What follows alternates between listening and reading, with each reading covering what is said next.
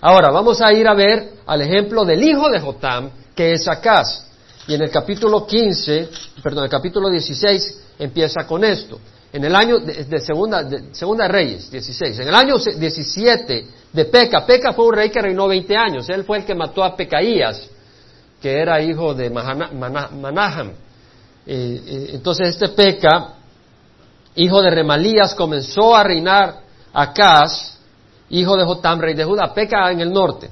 Y Acaz tenía 20 años cuando comenzó a reinar y reinó 16 años. Este sí murió mucho más joven, a los 36 años, pero este fue un hombre malvado porque no hizo lo recto ante los ojos de Jehová, su Dios, como su padre David había hecho. Vemos de que Acaz es un rey malo.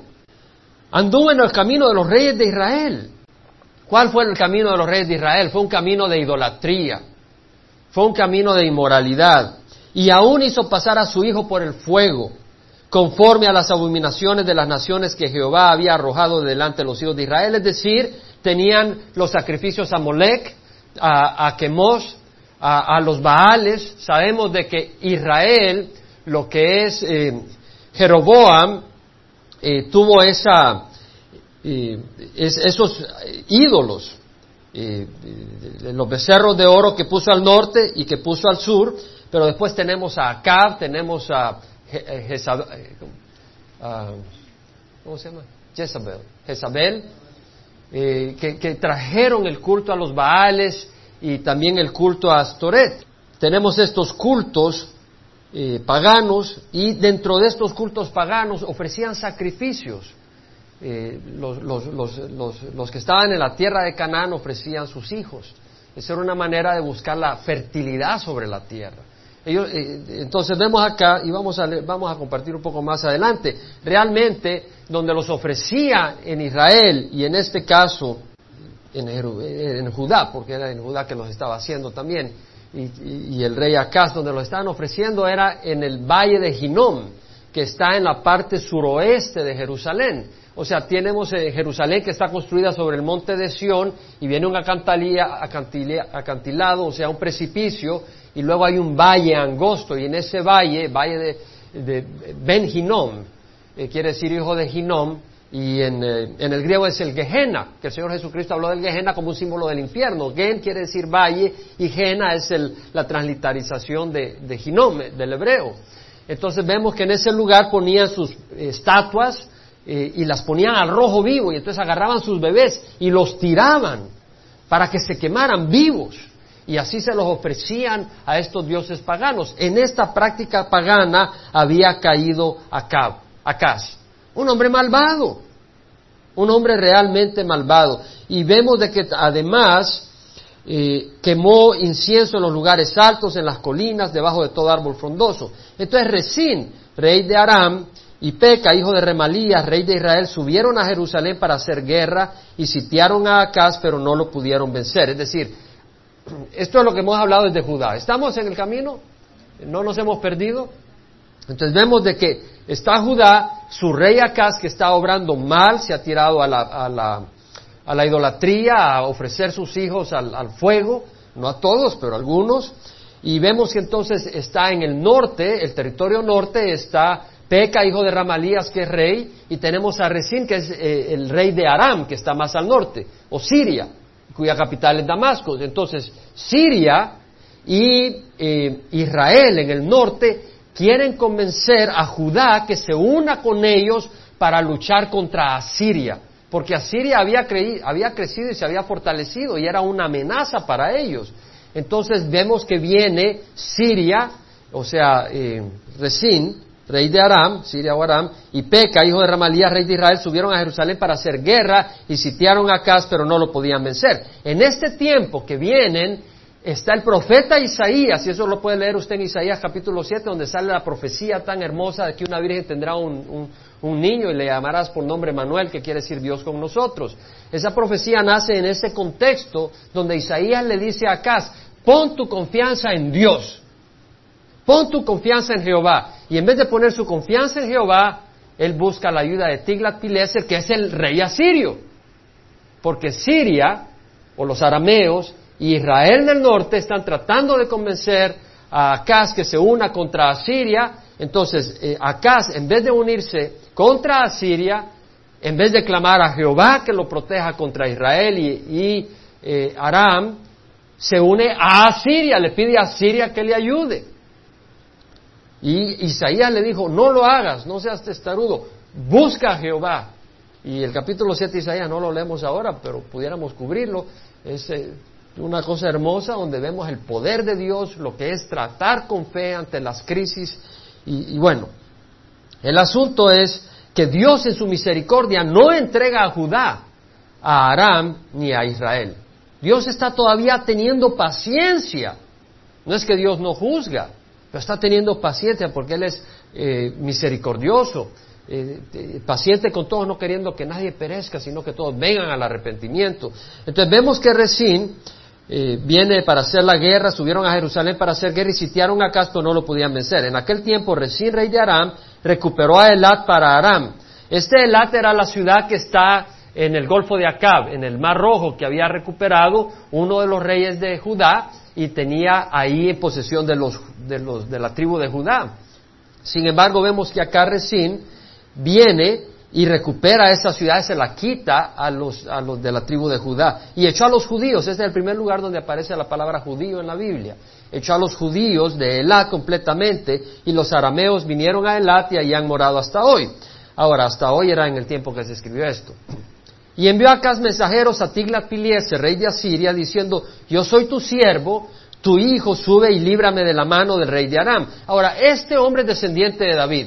Acaz es descendiente de David, es un rey descendiente de David, descendiente de Salomón. Y aquí le está llamando a Tiglat-Pileser, un rey pagano de Asiria, yo soy tu siervo, yo soy tu hijo. Y eso es lo que pasa cuando nosotros nos alejamos de Dios. Caemos esclavos de este mundo, del príncipe de este mundo. Y dice, yo soy tu siervo, tu hijo, sube y líbrame de la mano del rey de Aram y de la mano del rey de Israel que se han levantado contra mí. Él podía haber clamado a Dios, pero escogió clamar a Tiglat-Pileser. Y acá tomó la plata y el oro que se hallaba en la casa de Jehová y en los tesoros de la casa del rey y envió un presente al rey de Asiria, es decir, trata de comprar al rey de Asiria y el rey de Asiria acepta todo lo que le das, pero no es fiel. Posteriormente viene y le da una buena subyugada a, los israelitas que están en la tribu de Judá. Entonces vemos eh, que el rey de Asiria, sin embargo, eh, lo escuchó y el rey de Asiria subió contra Damasco y la tomó, o sea, de los arameos. El rey de Asiria subió contra Damasco y la tomó y se llevó a su pueblo al destierro en Kir y dio muerte a Resín. Resín era el rey de los arameos. Y vemos que el rey de Asiria, Tiglat-Pileser, sí vino y le dio una buena paliza a, los sirios, a los arameos, los vence y los destierra, porque esa era la costumbre de los asirios. Cuando vencían, te sacaban de tu tierra, te llevaban a otra tierra y a gente de otra tierra te traían a esa tierra para que esa nación no volviera a levantarse. Y eso es exactamente lo que vemos que hace el rey de Asiria, destruye a, a, Resín, le dio muerte a Resín. Y el rey de Acaz fue a Damasco, a ver a Tiglat-Pileser. Vemos que este rey, eh, eh, ya, ya, ya, no existe este, esta amenaza de los arameos y va a Damasco porque Damasco está en manos de los asirios, de Tiglat-Pileser. Y va a ver al rey y vio el altar que estaba en Damasco. Y el rey Acaz envió al sacerdote Urias el diseño del altar y su réplica conforme a toda su hechura. Es decir, vemos que eh, cuando va a Damasco a dar tributo a Tiglat-Pileser, ve el templo de los arameos. Pero los arameos habían sido derrotados por Asiria. Pero como los arameos le habían dado una buena paliza a los de Judá, y ya voy a compartir eso, le dio una paliza tremenda, eh, entonces el raciocinio de, de, fue, bueno, el, Dios de los arameos, los dioses de los arameos le dieron fuerza contra mí, los voy a invocar. Es una tontería porque Tigrat-Pileser y los dioses de asirios habían vencido a los arameos. El rey Acaz envió al sacerdote Urias el diseño del altar y su réplica conforme a toda su hechura. Y el sacerdote Urias edificó un altar conforme a todo lo que el rey Acaz había enviado de, Damasco. Así lo hizo el sacerdote. Urias antes del regreso del rey Acaz de Damasco. Es decir, el, el Urias, el sacerdote, vemos que no es sacerdote de Dios, porque está recibiendo órdenes de un rey para hacer cosas en contra de la voluntad de Dios. Entonces vemos que su última autoridad no es Dios, sino el rey. Y estamos bajo autoridad. Pero cuando la autoridad bajo la cual estamos se revela contra Dios y la voluntad de Dios en nuestras vidas, tenemos que escoger a quién vamos a servir, a Dios o a los hombres. Amén. Entonces vemos de que cuando vino el rey de Damasco y vio el altar, el rey se acercó al altar y subió hasta él. ¿Dónde puso el altar el rey? Lo puso en el templo de Dios. Y lo puso, el templo de Dios tenía su puerta, el, santuario, su puerta daba hacia el oriente, hacia la salida del sol. Y del oriente vendrá el Señor Jesucristo cuando entre a su templo. Y vemos de que eh, este altar, donde lo pone eh, acá, es en el oriente hacia la puerta del santuario, mirando hacia la puerta del santuario. Y en medio estaba el altar de bronce de Jehová. ¿Entendemos? Este es el templo, este es el lugar, este es el santuario, el lugar santo, este es el lugar santísimo. Y acá está el altar de bronce de Jehová y él puso su altar acá. Una apostasía, alguna, una tremenda aberración y ofensa para Dios. Blasfemia. Y además quemó su holocausto y su ofrenda de cereal, derramó sus libaciones, roció la sangre de su ofrenda de paz sobre el altar, y el altar de bronce que estaba delante de Jehová, lo trajo de delante de la casa entre su altar y la casa de Jehová y lo puso al lado norte de su altar. Es decir, él agarró el altar del Señor y lo movió. Aquí estaba el templo, aquí estaba el altar que había hecho a la imagen del altar de Damasco y el del Señor. Lo apartó y lo movió hacia el norte, porque aquí está el este, el oeste, el norte, el sur. No movió hacia el norte. No, lo quitó. Lo usó. Lo usó para buscar a Dios a su manera. No se deshizo de estas cosas espirituales, pero las usó a su manera. Entonces el rey acá dio órdenes al sacerdote Urias diciendo, quema sobre el gran altar, le llama gran altar al altar de Damasco el holocausto en la mañana y la ofrenda de cereal de la tarde, el holocausto del rey y su ofrenda de cereal, con el holocausto de todo el pueblo de la tierra y con su ofrenda de cereal y sus libaciones, es decir, sus ofrendas de, vino. Y rocía sobre él toda la sangre del holocausto y toda la sangre del sacrificio. Pero el altar de bronce será para mí, para consultar. No se deshace del altar de Dios, de este objeto sagrado. Ahora, el altar de Dios era algo eh, grande.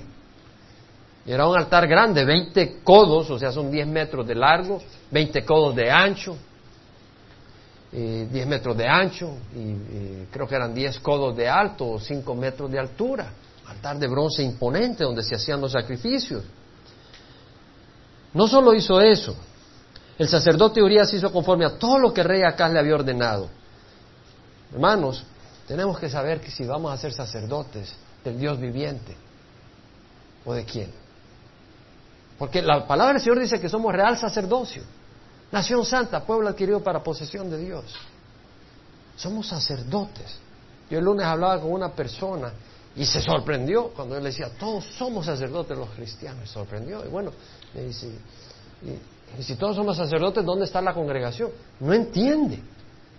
No entendía esa persona, que la congregación no existe para el sacerdote. O sea, nosotros somos sacerdotes y le servimos a Dios. Y como sacerdotes podemos levantar ese incienso en el santuario, esas oraciones a favor de nuestros hermanos y del mundo perdido, para que Dios tenga misericordia de ellos. Ahora vemos de que este hombre era sacerdote de, del rey Acaz.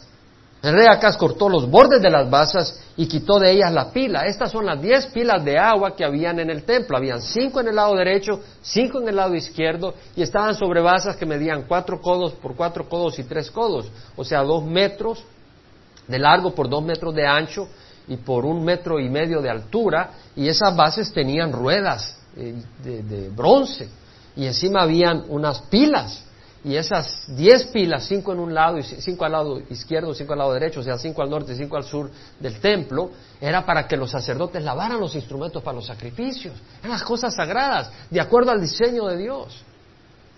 Y vemos que las quita, cortó los bordes de la base y quitó de ellos la pila. También bajó el mar de sobre los bueyes de bronce que estaban debajo de él. Es decir, del lado sureste del templo está el templo, Aquí está el lugar santo, aquí está el lugar santísimo, aquí está el altar de bronce de Jehová Él quitó el altar de bronce y lo puso hacia el norte y, puso aquí el altar de Damascus. Y del lado sur, este, este sur, sureste, que estaba el, um, el, el, mar que se llamaba. El mar era un recipiente enorme de 10 codos de diámetro, o sea, 5 metros de diámetro. Eso es lo que medía. Y por tanto la circunferencia medía 30 eh, metros, de, o sea, más o menos, 314 para ser, 31.4 para ser exacto, pero lo redondea y, está hablando en codos acá y nos está tratando de dar una medida matemática hasta el quinto decimal. Pero eh, son 30 metros de diámetro y medía 5 metros, perdón, 5 cinco codos de profundidad, o sea, dos metros de profundidad. Esa era una pila de bronce y estaba descansando sobre doce bueyes, eh, tres en un, hacia el norte, tres hacia el sur, tres al oeste, tres al, este. Eh, doce bueyes era la base de, bronce. Y además esta pila de bronce, todo de acuerdo al diseño que Dios le reveló, eh, tenía calabazas eh, dibujo de calabazas grabados alrededor. Había dos hileras de calabazas y dos hileras de, bueyes. Cada, eh, cada codo, o sea, cada 45 centímetros cabían 10 eh, calabazas o 10 bueyes. Entonces era algo bellísimo, algo precioso, pero él no apreció la belleza de las cosas de Dios. Él no apreció, él no consideró santo ni sagrado las cosas de Dios.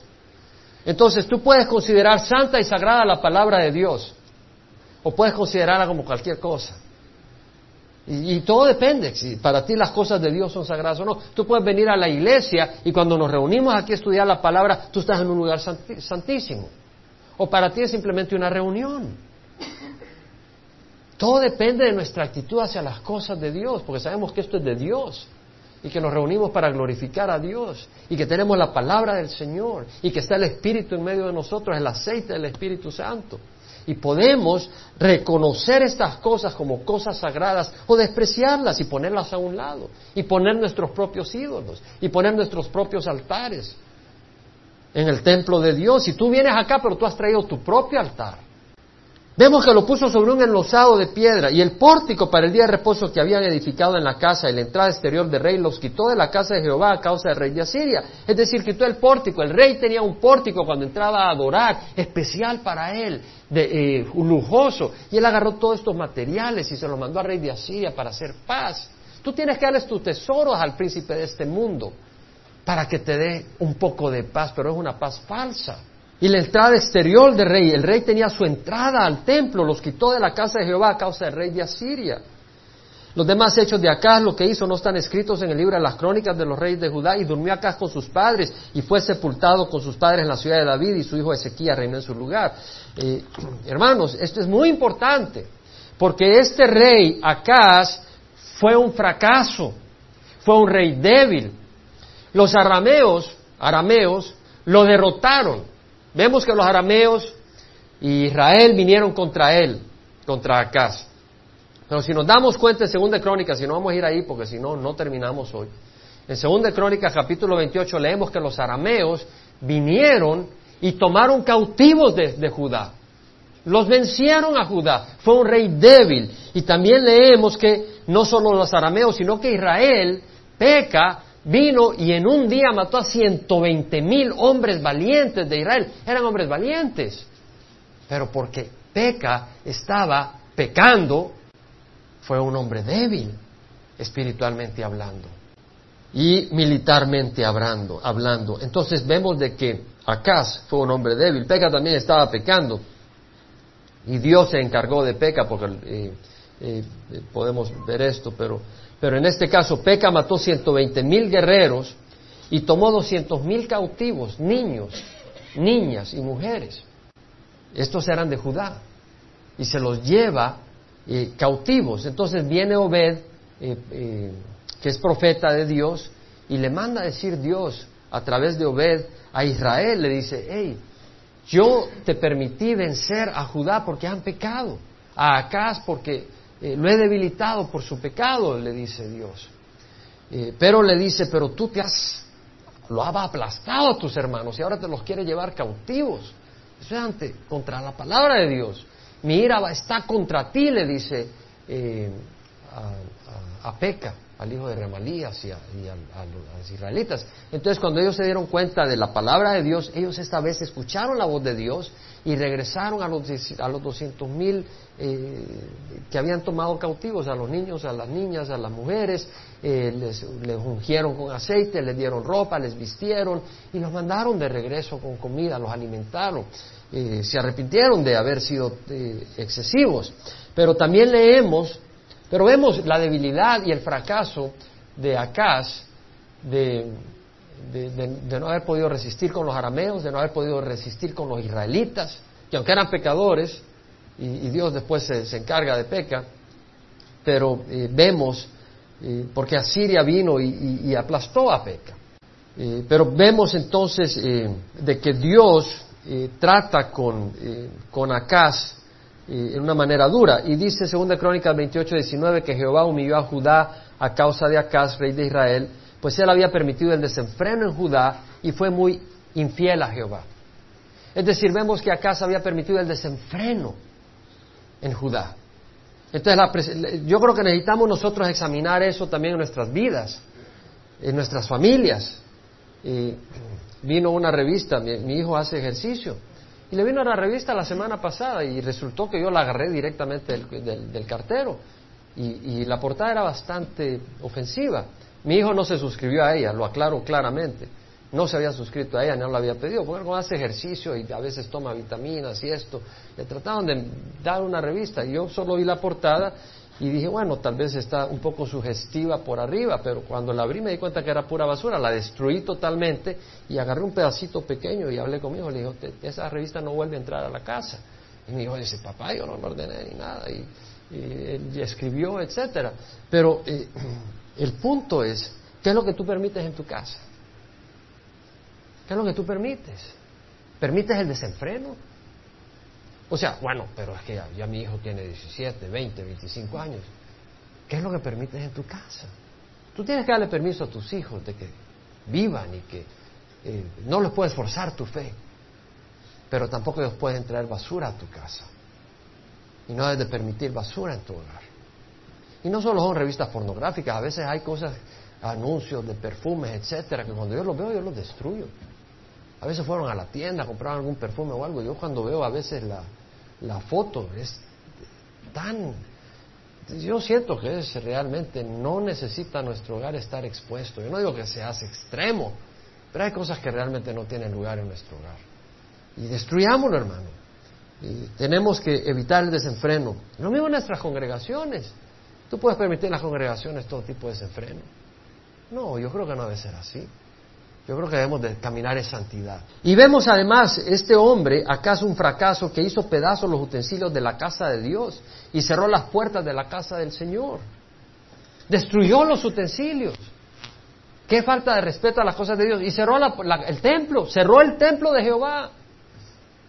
Dice, bueno, yo no he cerrado el templo de Jehová. Sí, bueno, si tú no vas a la iglesia tus hijos son pequeños, tú estás cerrando el templo de Jehová a tu familia. Porque yo creo que un niño no va a ir solo a la iglesia. Pero si tú como padre vas a la iglesia con tu hijo, le estás abriendo el templo de Jehová a tu hijo. Pues si tú no vas a la iglesia, el templo lo has cerrado para tus hijos. Necesitamos ver.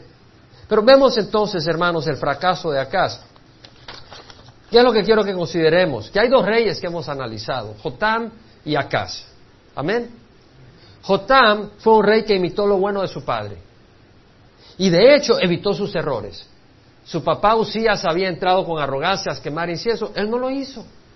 Jotán fue un hombre que observó, observó los errores de su papá y dijo, yo amo a mi papá, pero sus errores no los quiero cometer. Y sí quiero seguir los pasos de mi papá. En cambio, Acaz escogió el mal camino.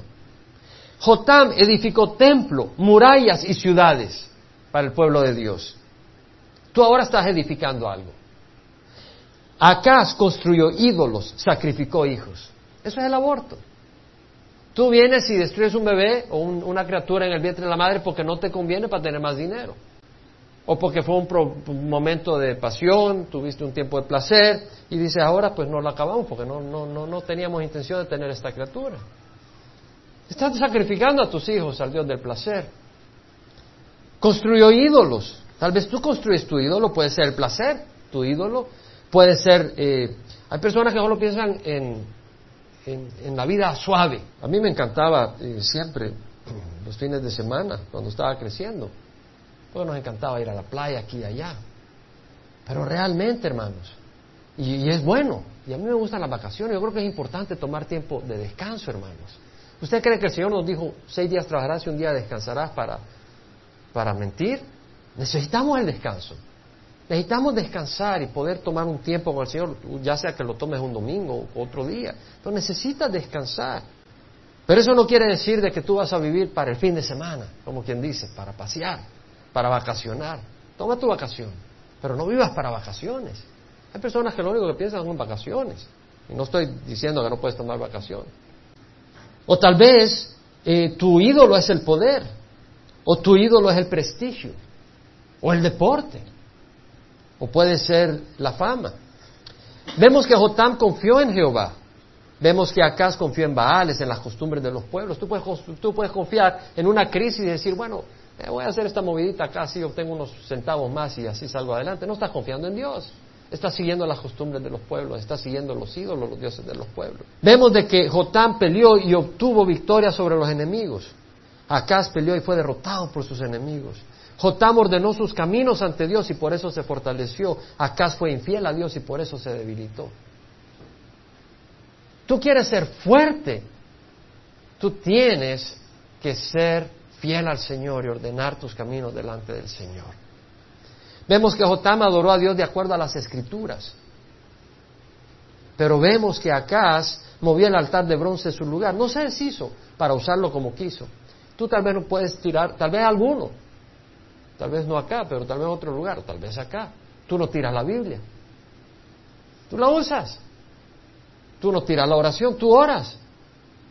Pero a tu manera, tú defines las reglas del juego. Eso fue lo que hizo Acaz.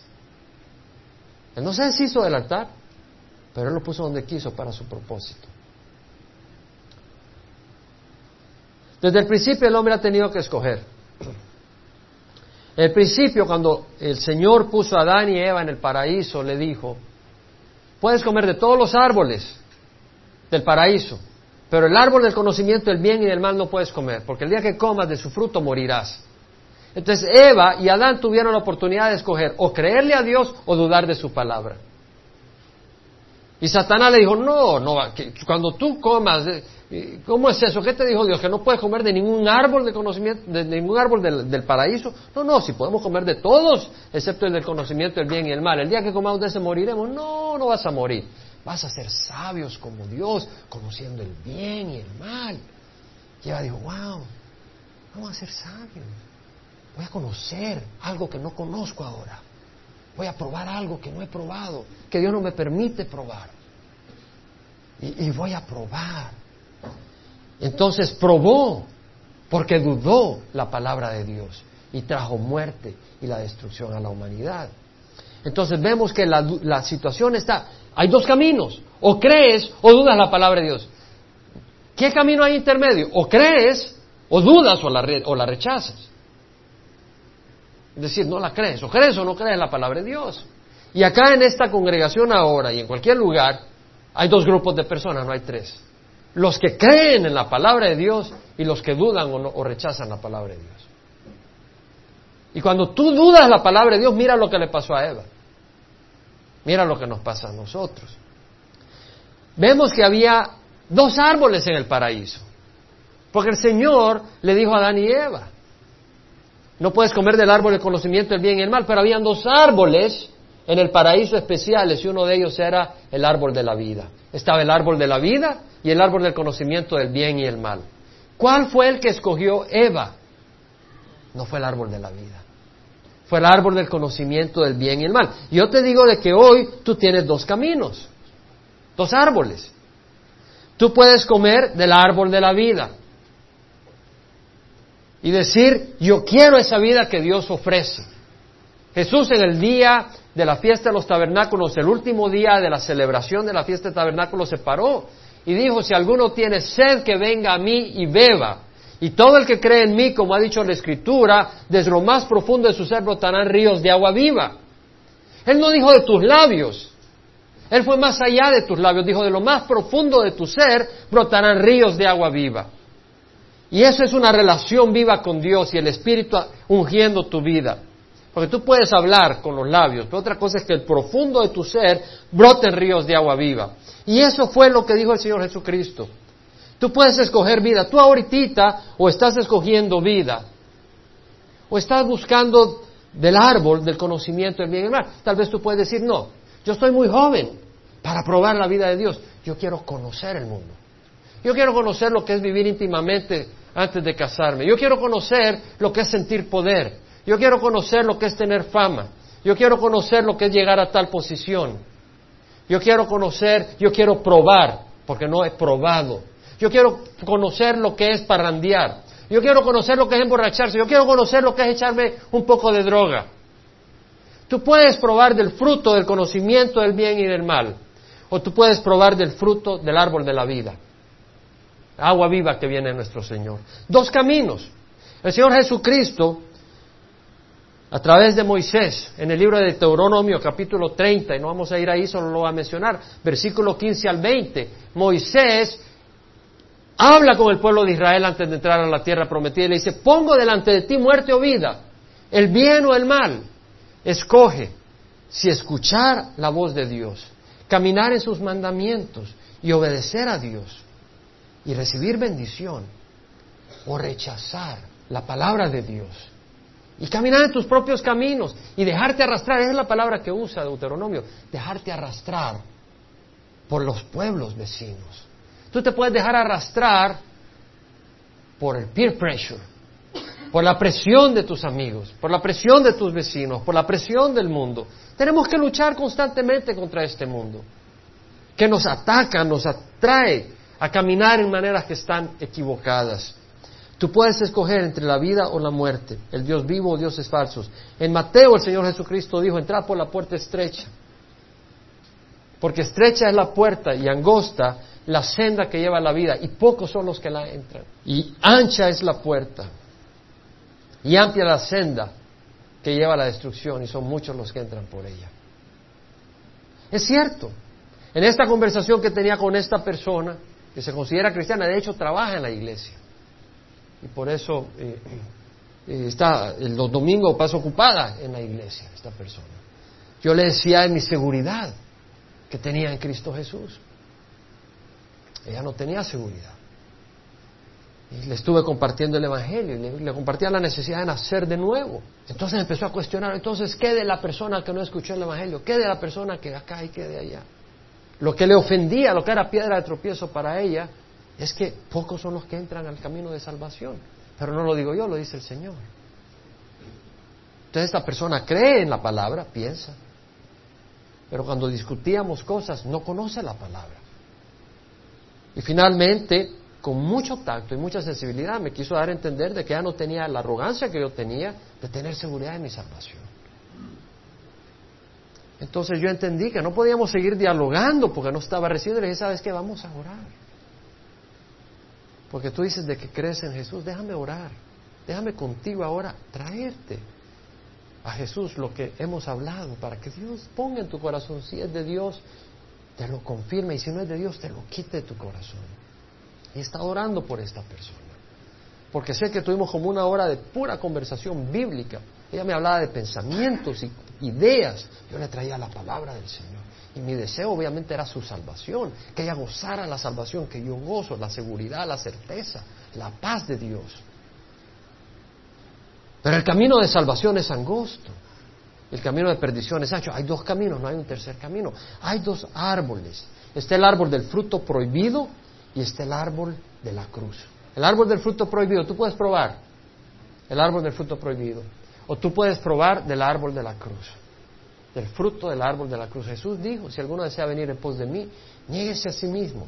Tome su cruz cada día y sígame, porque el que quiera salvar su vida la perderá, pero el que la pierda por mí la encontrará.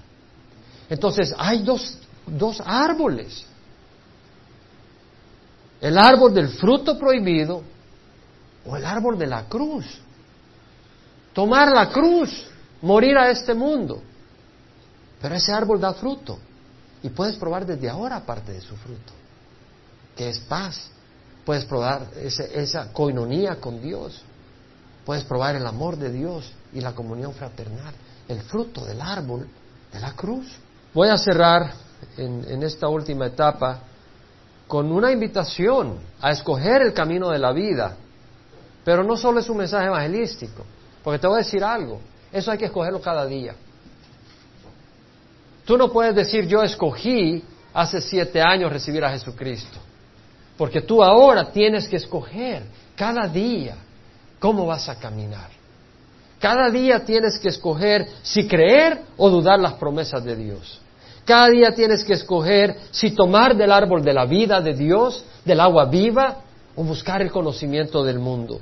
Tú vas a tener que escoger si las bendiciones de Dios que vienen a través de su palabra y la obediencia o obedecerte a ti mismo y a tu carne.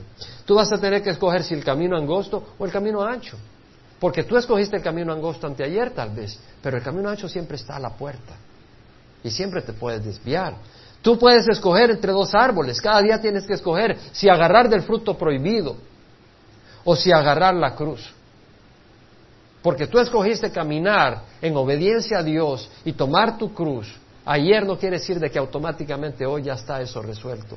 Tienes que resolverlo en tu corazón hoy. Segunda de Crónicas 27, 26 dice, Jotam se hizo poderoso porque ordenó sus caminos delante de Jehová su Dios. Jotam se hizo poderoso, mighty, powerful, fuerte.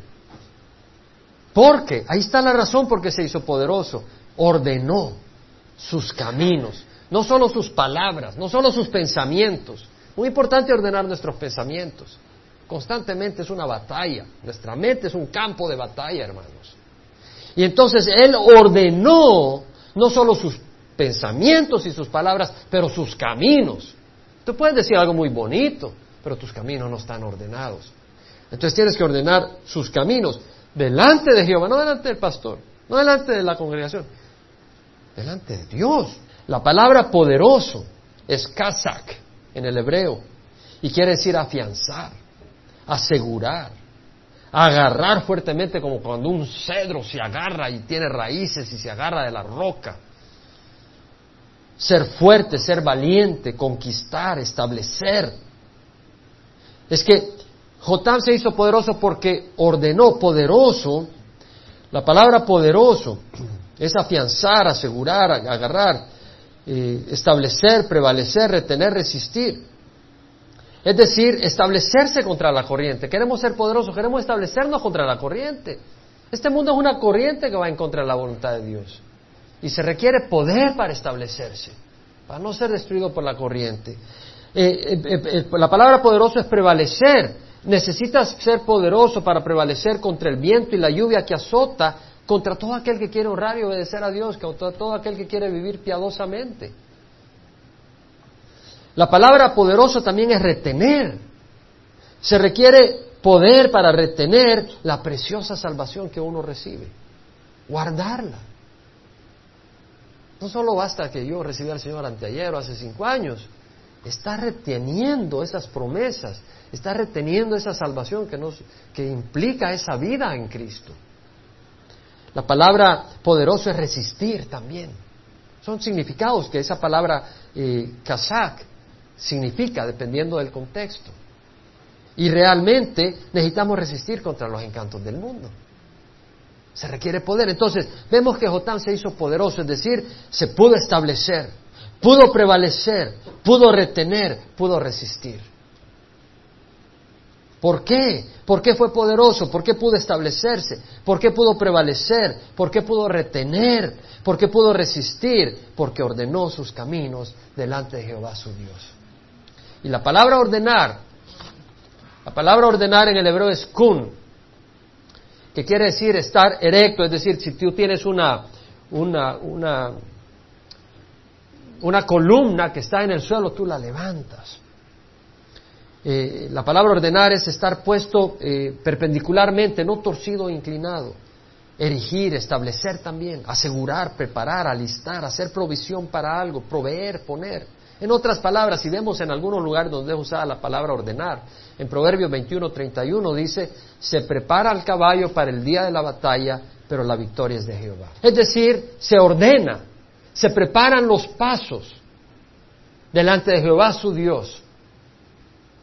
Él se hizo poderoso porque ordenó sus pasos delante de Jehová su Dios. Él hizo, se hizo poderoso porque preparó sus pasos delante de Jehová su Dios, su camino. Así como, ¿cómo se prepara el caballo? Se alimenta, se cuida, se ocupa en tales actividades que lo harán fuerte y no afectarán su actuar en el día de la batalla. Se alista con la, con la montura adecuada. Así debemos de cuidar lo que hacemos. Así como nos vestimos, cómo invertimos el tiempo. Así lo que hacemos, lo que decimos, lo que planeamos, con la meta exclusiva del día de la batalla. Es decir, ¿cuál es, ese, cuál es la meta? Complacer a nuestro Dios. Serle agradables a Dios. Así como preparas el caballo para el día de la batalla, tú puedes eh, cuidarte, arreglar, ver, mover, hacer, hacer provisión para ser agradable a Dios cuando tomes decisiones y para que tus decisiones sean agradables a Dios. Proverbios 6.8 dice, la hormiga prepara en el verano su alimento y recoge en la cosecha su sustento. Es la misma palabra kun. Es decir, la hormiga que busca, trabaja, recoge diligentemente cada día el alimento apropiado y la cantidad necesaria. Así debemos prepararnos buscando el pan de la palabra, el alimento de la oración que nos fortalece. Memorizando escritura. ¿Memorizas escritura? No lo digo para decir, memorizas escritura, a ver si memorizas o no memorizas, si no memorizas, no. Hermano, no sabes si no lo has hecho el valor y el poder que hay en memorizar escritura. La escritura que te habla. La palabra del Señor en el Salmo 10, 17 dice, oh Jehová, tú has oído el deseo de los humildes. Tú, fortalecerás su corazón e inclinarás tu oído. La palabra fortalecer su corazón es kun. Vemos que la palabra ordenar también quiere decir preparar, fortalecer en los contextos que hemos hablado. ¿Qué está diciendo acá cuando dice, oh Jehová, tú has oído el deseo de los humildes, tú fortalecerás? ordenarás su corazón e inclinarás tu oído, pero la palabra acá es traducida a fortalecer. De la misma manera, en otras palabras, si tú eres humilde y tú eh, eh, hablas al Señor, el Señor te escucha y tú les fortaleces su corazón, es decir, lo harás fuerte, inmovible, confiando. Así debemos de tomar esa posición fuerte, fortalecernos nosotros y no tambalear entre el mundo y Dios. Eso es ordenar nuestros pasos. Es decir, fortalecer nuestros pasos, no andar entre dos cosas, entre Dios y el mundo. Buscar, no tambalear entre el mundo y Dios, de ser agradables exclusivamente a Dios debe ser nuestro deseo. Eso es ordenar. El Salmo 25.8, entonces vemos que Jotam se hizo poderoso porque ordenó sus caminos delante de Jehová su Dios. yo creo que ese es un versículo para nosotros memorizar. Yo creo que es un versículo para nosotros meditar y considerar. En el Salmo 25.8 dice la palabra, bueno y recto es Jehová, por tanto Él muestra a los pecadores su camino. El Señor nos va a mostrar su camino. Si tú quieres, Él te lo va a mostrar. Fortalécete. Ordena tus caminos.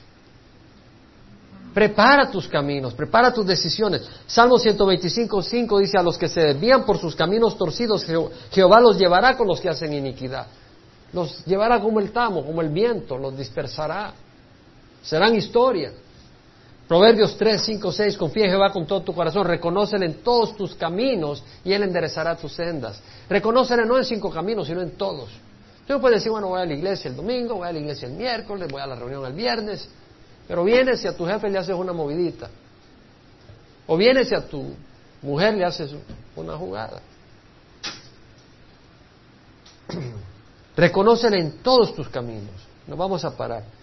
El Salmo 18, versículo 25, dice el salmista, con el benigno te muestras benigno, con el íntegro te muestras íntegro, con el puro eres puro y con el perverso eres sagaz. Versículo 31 dice, ¿quién es Dios fuera de Jehová? ¿Y quién es roca si no solo nuestro Dios? El Dios que me ciñe de poder y ha hecho perfecto mi camino y me afirma en mis alturas. Él adiestra mis manos para la batalla y mis brazos para tensar el arco de bronce. Tú me has dado también el escudo de tu salvación, tu diestra me sostiene, tu benevolencia me engrandece, ensanchas mis pasos debajo de mí y mis pies no han resbalado. Hay dos caminos. Hay un proverbio inglés que dice que es importante que sepa quién eres, de dónde vienes, qué haces y a dónde vas. Yo creo que ese proverbio inglés es muy interesante. ¿Quién eres? ¿Quién eres tú? Realmente. No lo contesta en voz alta. ¿Quién eres? Considéralo. ¿Quién eres? Hay solo dos posibilidades. O eres hijo de Dios o eres hijo del mundo. O eres hijo de Dios o eres hijo del príncipe de las tinieblas. ¿Quién eres? ¿De dónde vienes? Solo hay dos posibilidades. El Señor dijo que había que nacer de nuevo. El que nace de carne, carne es. El que nace de espíritu, espíritu es. Por eso no te sorprendas, le dijo a Nicodemo, que tienes que nacer de nuevo. ¿De dónde vienes? ¿Vienes del cielo? Si has recibido a Jesucristo, vienes del cielo. Tu espíritu ha nacido de arriba, ha nacido de Dios, vienes del cielo. Ha nacido de la tierra, pero ha nacido de arriba. O solo eres de la carne, del mundo. Solo vienes del mundo o vienes de Dios. ¿Qué haces? Solo hay dos señores, Dios y Satanás, y todas sus títeres de Satanás. ¿A qué siervo, a qué Señor sirves? Todos servimos a alguien. O sirves a Dios o sirves a Satanás. O construyes el reino de Dios. O, o trabajas en el reino de Dios. O buscas edificar el reino de Dios en tu casa, en tu vida, en tu corazón, en tu vecindario. O te sirves a ti mismo. O buscas tu propia fama, tu propio poder, tus riquezas. ¿Por quién vives realmente? Recuerdo hablaba con alguien, no sé cuándo, pues, en cierta ocasión. Oh, fue en el viaje misionero reciente que hice. Y hablaba con una persona. Y esa persona se me presentó como cristiano, pero no era cristiano realmente.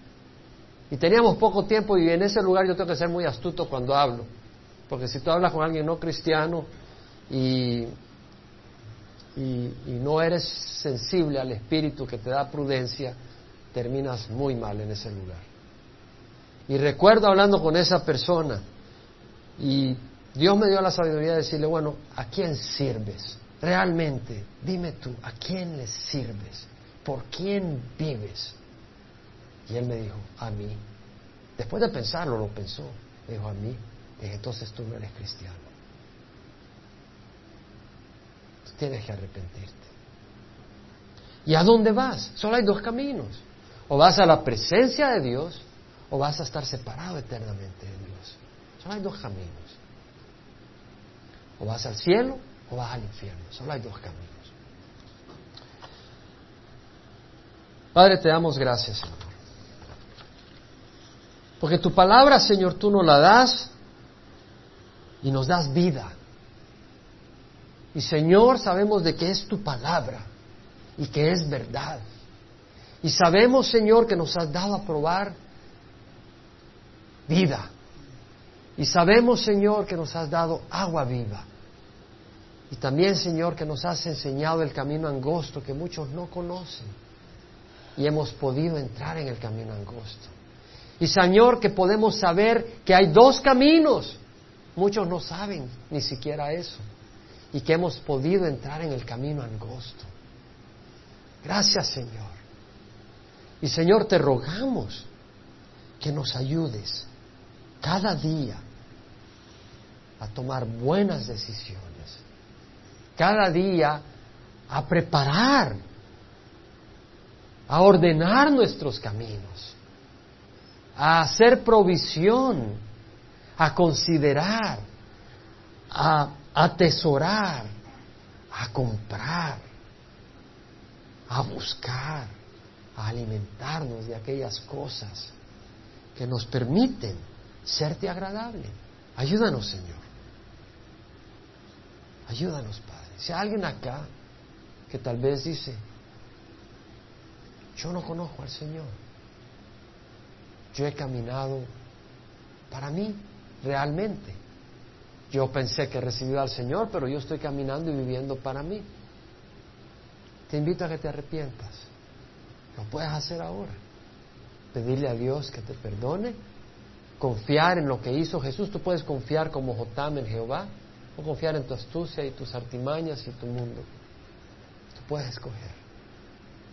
Te invito a que pongas tu fe en lo que hizo Dios en la cruz y aceptar el sacrificio de Jesús como pago absoluto por tus pecados y recibirlo como Señor de tu vida. Tiene que ser Señor de tu vida.